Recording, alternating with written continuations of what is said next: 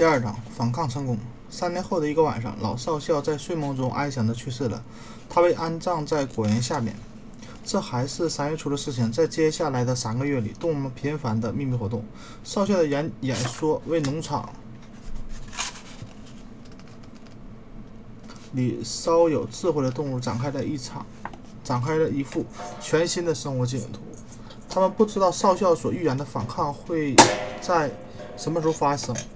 他们也没有理由相信，在自己的有生之年可以盼到这一天，但是他们清楚地认识到自己有责任为这一天的到来添砖加瓦。教育和组织其他动物的工作自然而然地落在了猪儿们的肩上，因为他们被公认为是最聪明的。而猪儿们当中最出色的就是要数那两只名叫雪球和拿破仑的公主了。厨师先生打算养到一定时候就把它们宰了。拿破仑是个大块头，看上去比较凶猛，是猪场里哎是农场里唯一的一头巴克赛巴克夏猪，也不大爱讲话，却以我行我素而闻名。相比之下，雪球就活泼多了，它语速很快，很有创造力，不过性子不那么深沉。农场里其他的公猪都是肉猪，名气最大的要数一头名叫尖嗓子的小肥猪。它圆头圆脑的，长着一双忽闪忽闪的眼睛，行动敏捷，嗓子特别尖。它的口才才好。当论证某个难点的时候，它总是左蹦右跳的，尾巴扫来扫去，那样子令它的话很有说服力。动物们都说他有本事把黑的说成白的。三头猪已经把老少校的教导归纳成一套完整的思想体系了。他还，啊，还给他起名叫动物主义。每个星期总有几个晚上，在琼斯先生入睡以后，他们会把动物们召集到谷仓开会，向大家宣传动物主义的基本原则。起先，很多动物都表示无法理解或者无动于衷；一些动物仍然认为他们有义务对琼斯先生忠贞不不二。他们称琼斯先生为主人，在他们眼里，琼斯先生给他们提供了生活保障。如果没有琼斯先生，他们就会饿死。还有动物提出另外一些问题，比如我们为什么要管我们死掉以后的事呢？再比如，如果反抗终究要发生，那我们哪怕什么都不做，它不也是一样要会降临吗？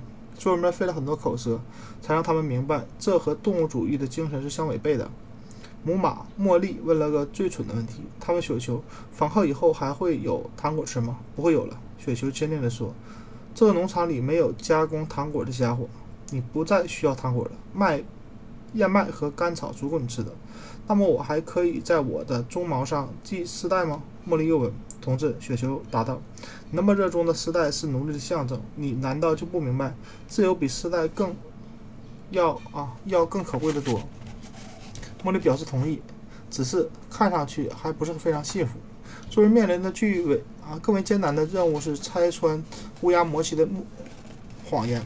乌鸦是琼斯先生最宠爱的，他在动物中当啊动物当中像个探密探，最擅长花言巧语、散布谣言。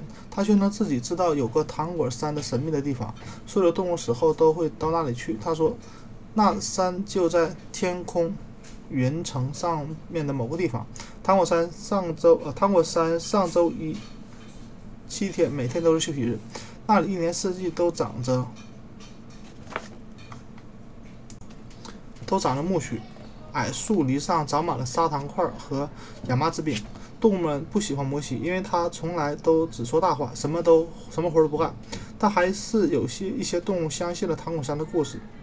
猪人不得不费尽口舌让大家们相信根本不存在这样一个地方。猪人们最忠信的信徒，最忠实的信徒要数两匹拉车大马，全丝和苜蓿。他们俩几乎不懂得思考任何问题，而一旦认为猪人们是他们的老师，那么猪人们的话他们都就会全部记牢，再用简单的话语话与转述给其他动物。每次谷仓秘密会议，他们都是忠实的到会者。每次会议结束前，都是由他们领唱英格兰的畜生牲畜。事情的发展出乎意料，反抗提前提早到来，进行起来也没有想象的那么难。在过去的岁月里，琼斯先生虽然是个冷酷的主人，但他的确是个农场管理农场的能手。然而，最近他却倒了霉运，由于在一场官司里输掉了不少钱，他变得心灰意冷，借酒消愁，把身子都喝坏了。有段时间他会躺在厨房的温莎椅上读报、喝酒，偶尔把面包皮蘸点啤酒喂给摩西，就这样懒懒散散地打发掉一天一整天。他雇的人也开始游手好闲，偷懒、撒谎。田里草杂草丛生，屋顶开始漏雨，树篱也很久没有修剪了，连动物们的伙食都无法保障。六月是割草的季节，这个月里的三二十四日是传统的施洗约翰节，前一天正好是周六。琼斯先生去了威灵顿的红狮子酒吧，直到第二天中午才醉醺醺地回到农场。他们他的伙计们一大一大早给奶牛挤完奶，就去打野兔了。连动物的饲料都没加。琼斯先生一回来，便在沙客厅沙发上倒头大睡，盖上啊脸上盖了张新闻世界新闻。就这样，直到傍晚，动物们还饿着肚子。最后，动物们终于忍无可忍，一头奶牛用它的脚撞破了储藏储物间的门，其他动物纷纷涌进去，从各种容器里分头找起吃的来。直到这时，琼斯先生才醒过来。醒过来，他一分钟都没有耽搁，手握皮鞭，带了四个。伙计冲到储存间，不管三七二十一，就是一顿猛抽。饥饿的动物再也无法忍受了。虽然先前从来没有计划过这样的行动，他们却心照不宣，一起朝那几个人冲了过去。琼斯和他的伙计们猛然发现他们陷入了围攻，局势完全失控。他们没从没见过动物们这样的举动。这些以前任由他鞭打虐待动物们，竟然造起反来了。几个人被吓得魂飞魄散。不一不一会儿。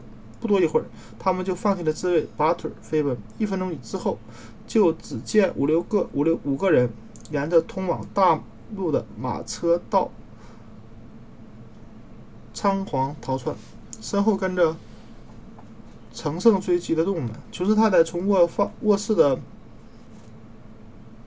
窗户往外望去，正好看到农场里发生的一切。她急急忙忙收拾一些值钱的东西。往毛毡里提包里的一一裹，便从另外一条路悄悄溜了溜出了农场。摩西从西木上跳下来，跟在他身后，一边飞一边呱呱地大叫着。与此同时，琼斯和他的伙计们已经被追到了大路上。动物们砰的一声关上了用五根木栅钉起来的大门。就这样，在他们还没有意识到发生什么的情况下，反抗已经大获成功。琼斯被逐出了农场庄园。庄园、农场易主了。刚开始，动物们还不敢相信会有这样的好事。他们做的第一件事就是全体出动，跑遍农场的每一个角落，似乎是想确认再也没有人藏在某个地方。然后，他们跑回住处，毁掉了所有代表琼斯可恨的统治的痕迹。他们冲开马圈尽头的玩具屋，马橛子。鼻环、拴狗链，还有琼斯先生用来阉猪和羊的那把沾满血腥的刀，尽数都被扔进了井里。缰绳、蒙头、笼头、眼罩以及挂在牲口脖子上有乳身份的饲料袋，通通被甩到院子中央，一把火烧掉。还有皮鞭，当看到皮鞭被付之一炬，所有的动物都欢呼雀跃起来。雪球把丝带。扔进了火堆里。要知道，马儿拉马儿被拉去赶集的时候，马鬃和尾巴上就常常系着丝带。丝带，他说，应该被视为衣物的一种，那是人际的标标志。动物就应该是一丝不挂的。当全尸听到这番话后，立刻牵掉了脑袋上的小草帽，扔进了撇到了脑袋上的小草帽，扔进了火堆里。夏天的时候，他们他往往会。戴顶小帽子，防止苍蝇钻到耳朵里去。很快，动物们就销毁了所有和琼斯先生有关的东西。拿破仑带着大家回到储物棚，为大家分发食物。每个动物都拿到了比以往多一倍的玉米。狗儿们则各自到了啊，狗儿们则各得到两块饼干。然后他们开始合唱英格兰的牲畜。从头至伟一连唱了七遍，这才各自睡下。这一觉睡得格外的香甜，大家好像一辈子没睡过觉似的。第二天，动物们还是像往常一样，天刚亮就醒了。可一醒来，就记起了昨天他们昨天的壮举，于是全都不约而同地往农场跑去，往牧场跑去。牧场边有一个小山包，站在上面可以看到农场的全貌。动物们冲向最高处，在清朗的晨光下俯览四周。是的，农场属于他们了，他们脚下的一切都属于他们了。他们欣喜若狂，欢呼雀跃。他们在露珠里打滚，尽情享用着夏日里甜美的草儿。他们踢飞脚下肥沃的黑土，贪婪地吸吮着它的芳香。之后，动物们在整个农场里巡视一圈，耕地、草场、果园、池塘。灌木林，所有的一切都让他们觉得妙不可言，惊喜无比。看动物们的眼神，就好像他们从没有见过这似的。这也是的。虽然过了一个晚上，他们还是不相信这一切都已归他们所有。然而，他们列队走回住处，又不约而同地在前主人的屋里前足，啊，前默然驻足。现在这个屋子也是他们的了，但是他们还是惶惶然不敢入内。片刻之后，还是雪球和拿破仑。用肩膀撞开了门，动物们鱼贯而入，小心翼翼的，生怕碰坏了什么东西。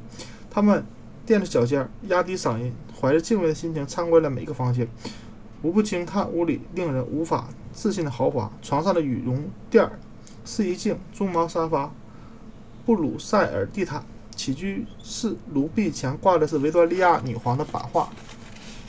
他们正要从楼上。走下来，突然发现了扫罗茉莉，于是大伙儿们猜折回去找她，这才发现茉莉待在最漂亮的那间卧室里，不得舍不得离开。她从琼斯太太的梳妆台上拿了一条蓝丝带，在自己的肩膀上比来比去，正对着镜子臭美呢。动物们毫不客气地骂了她一通后都走了。几只挂在厨房里的火腿被掩埋，碗碟间的啤酒罐被全尸一提子。踢得粉碎。除了这些，动物们并没有动屋子里其他的东西。大家当场一致决定，这宅子应该作为一个博物馆保留下来，谁都不能住进去。动物们吃过早餐后，雪球和拿破仑又把大家召集起来。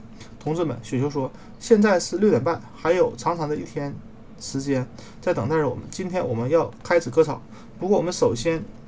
必须首先完成另一件、另外一件事情。猪儿们这才透露，在过去的三个月时间里，他们一直在自学读书认字。他们用的是琼斯先生的小孩用旧了扔到垃圾堆里的一本识字书。拿破仑派别的动物帮他取来几桶黑漆和白漆，带领大家来到大路上、大路口那扇用五根木杉钉起来的木门前。